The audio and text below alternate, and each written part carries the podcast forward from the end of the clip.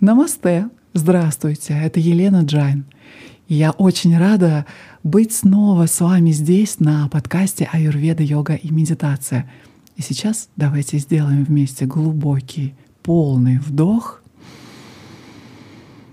и мягкий, плавный выдох. А теперь вы можете улыбнуться. Давайте сегодня поговорим об очень популярной теме, судя по вашей реакции. И тема будет такая — аюрведические рекомендации по правильному питанию. Я вижу, что у вас есть очень много вопросов на эту тему. И разобраться в теме правильного питания, согласно аюрведе, невозможно за один или даже два месяца потому что существует много нюансов. Хотя однозначно рекомендации по правильному питанию достаточно простые, и выполнить их может каждый. И создать такой распорядок дня и план питания, который будет удобен вам и от которого вы сразу почувствуете улучшение вы почувствуете легкость и, естественно, удовлетворение пищи, которую вы употребляете. А также придет понимание от процессов, происходящих у вас внутри, и, конечно, наблюдение за своей реакцией на те изменения, которые вы вносите в свою жизнь, в свой распорядок дня, будут самыми главными — Поэтому все рекомендации, которые э, вы слышите здесь или где-либо еще, всегда отслеживайте на себе, потому что каждый из нас индивидуален, и реакция будет разная. Если вы знакомы с э, аюрведическими типами вата, пита и капха, то на одну рекомендацию реакция может быть разной. Если вы не знаете свой аюрведический тип или не уверены в нем, то я вас призываю пройти полный доша-тест, который я сделала для вас, и вы можете пройти на сайте elenajain.ru. Этот тест состоит из более чем 40 вопросов и даст вам полное понятие, какой тип вы представляете. Ссылку для того, чтобы пройти тест, вы найдете в описании к этому эпизоду. Итак, давайте приступим к сегодняшнему уроку, который называется «Аюрведические рекомендации для правильного питания». Аюрведа учит нас тому, что перед тем, как снова есть, очень важно дать пище перевариться и позволить возникнуть чувству голода, прежде чем снова есть. Прием пищи без чувства голода приводит к плохому пищеварению и образованию токсинов, ама в организме. Когда в теле недостаточно пищи для поддержания пищеварительного огня, то огонь требует еще еды. Это и есть возвращение аппетита и возникновение здорового чувства голода. Пищеварительный огонь в организме никогда не гаснет. Если еды будет недостаточно, то огонь начнет медленно сжигать ткани тела. Когда организм испытывает недостаток глюкозы, то есть падает уровень сахара в крови, то агни, пищеварительный огонь, начинает сжигать накопленный жир. Позже он сжигает мышцы и другие белки для поддержания жизни. Вот что происходит при голодании. В меньшей степени это происходит, когда перерыв между приемами пищи слишком большой. Когда пища принимается слишком рано после предыдущего приема пищи, когда огонь не успел завершить переваривание предыдущей еды, то после поступления новой пищи огонь ослабевает. Ему становится трудно правильно переварить ту старую и уже новую пищу также. Эффект очень похож на переедание. здесь увеличивается капха и производятся токсины. Возникает ощущение тяжести, вздутия живота, общая вялость, состояние лени. Поэтому каждый прием пищи следует принимать только после того, как предыдущий прием пищи был хорошо переварен. После того, как в вашем теле появилась легкость и вернулся хороший аппетит. Многие люди приравнивают аппетит к навязчивому эмоциональному желанию что-то съесть. Если вы едите по эмоциональным причинам, от скуки, недостатка любви, общения или просто для развлечения, то вы не одиноки. В аюрведе считается, что это злоупотребление вкусовыми качествами и ставит под угрозу ваше здоровье. Для того, чтобы понять разницу между желанием получить удовольствие через еду и истинным аппетитом требуется время и осознанное наблюдение за собой. Перерыв между приемами пищи не менее 3-4 часов — это хороший общий ориентир. Сюда входят и закуски. Но Обратите внимание, что 3-4 часа — это не волшебное универсальное число. Идеальное время между приемами пищи зависит от многих факторов, один из которых — это ваша индивидуальная конституция, ваша пракрити, а также характер имеющихся дисбалансов на данный момент. Тем, у кого например, капха природа или дисбаланс капха доша, следует ожидать между приемами пищи гораздо большее время. Люди капха конституции, у которых от природы более медленная пищеварительная система, получают пользу, принимая пищу только два раза в день. Время приема пищи — это около 10 часов утра и 18 часов. Работает очень хорошо. Подобный э, распорядок приема пищи помогает предотвратить дальнейшее увеличение капходоши и вернуть ее в норму. Возможно, некоторым из вас это может показаться недостаточно частым. Но помните, что при дисбалансе капхи уже есть Э, чувство тяжести и вялости, а вес тела превышает норму. У людей с капхотипом в пищеварительной системе от природы слабый огонь. И принимая только два скромных приема пищи в день, не только вернется к норме вес тела, но и человек э, капха конституции будет чувствовать себя легче, его ум станет яснее, позитивнее и более подвижным и оптимистичным. А будет ли отличаться питание для людей питта-доши от капхи? Да, конечно.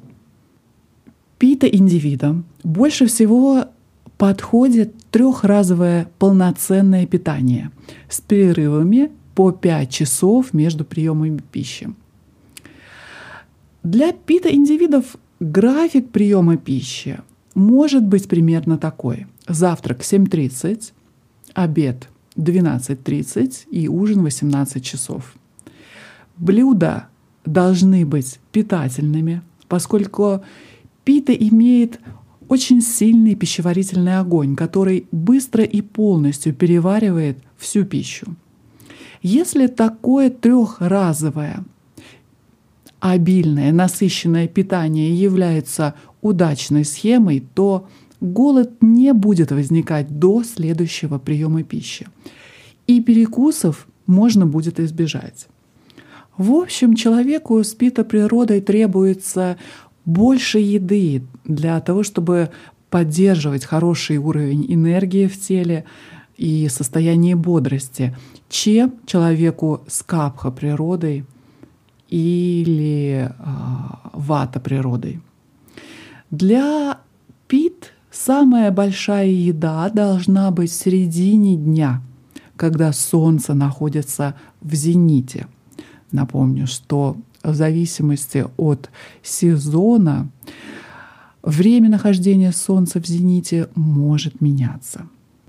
Найти информацию, когда Солнце находится в зените, то есть в самой высшей точке на небе, вы можете найти в интернете.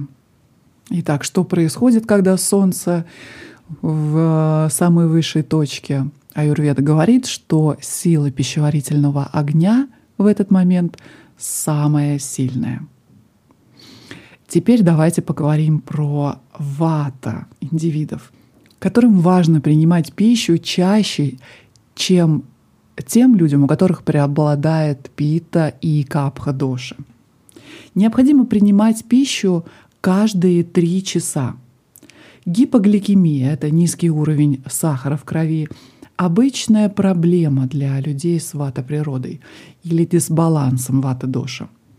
И, к сожалению, люди с вата-природой или дисбалансом чаще пропускают приемы пищи или едят нерегулярно, потому что они регулярны в своем непостоянстве — Сочетание подобных глипогликемических тенденций и тенденций пропускать приемы пищи приводит к низкому уровню сахара в крови, что вызывает большее беспокойство, подавленность, раздражительность и другие признаки дисбаланса вата-доши.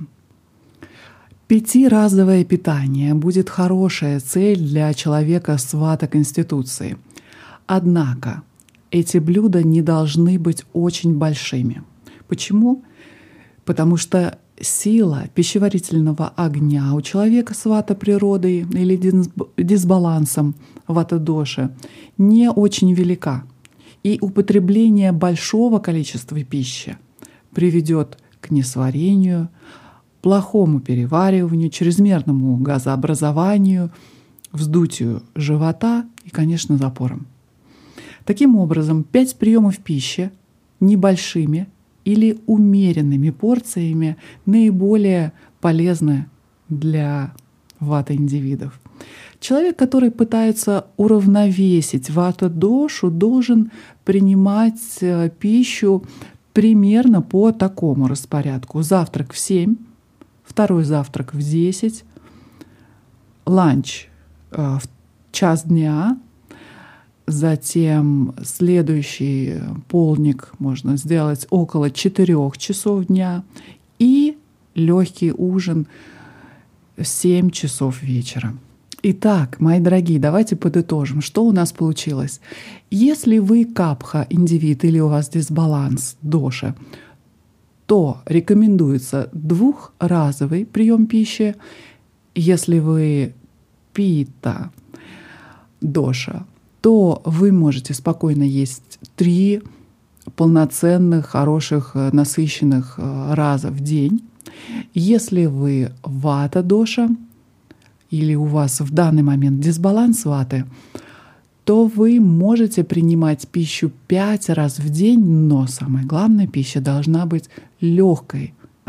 Я надеюсь, что эти рекомендации будут вам полезны и помогут ответить вам на такие вопросы, как сколько раз в день есть, какую пищу есть. Универсального ответа, конечно, здесь не может быть, потому что аюрведа подразумевает индивидуальный подход к каждому человеку.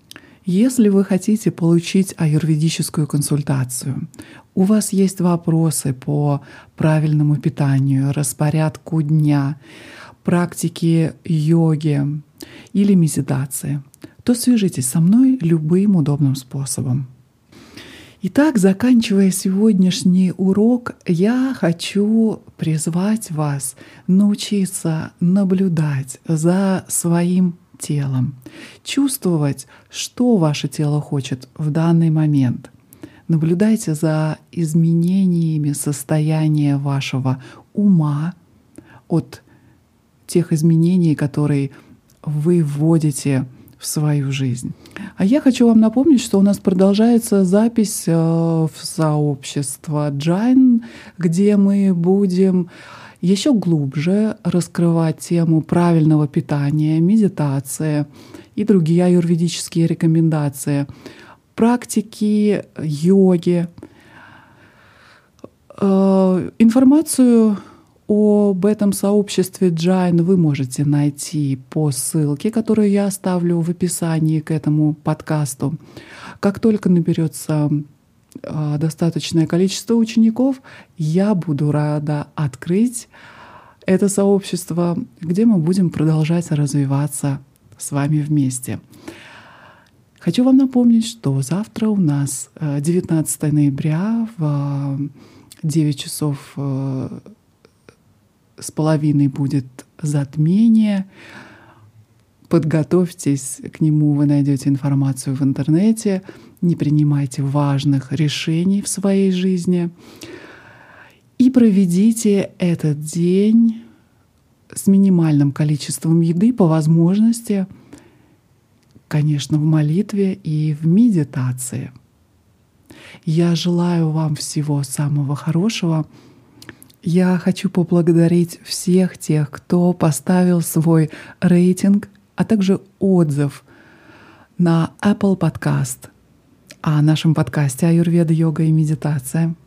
Я буду рада, если вы присоединитесь ко мне на Instagram, где вы также можете найти важную информацию по темам аюрведа, йоги и медитации.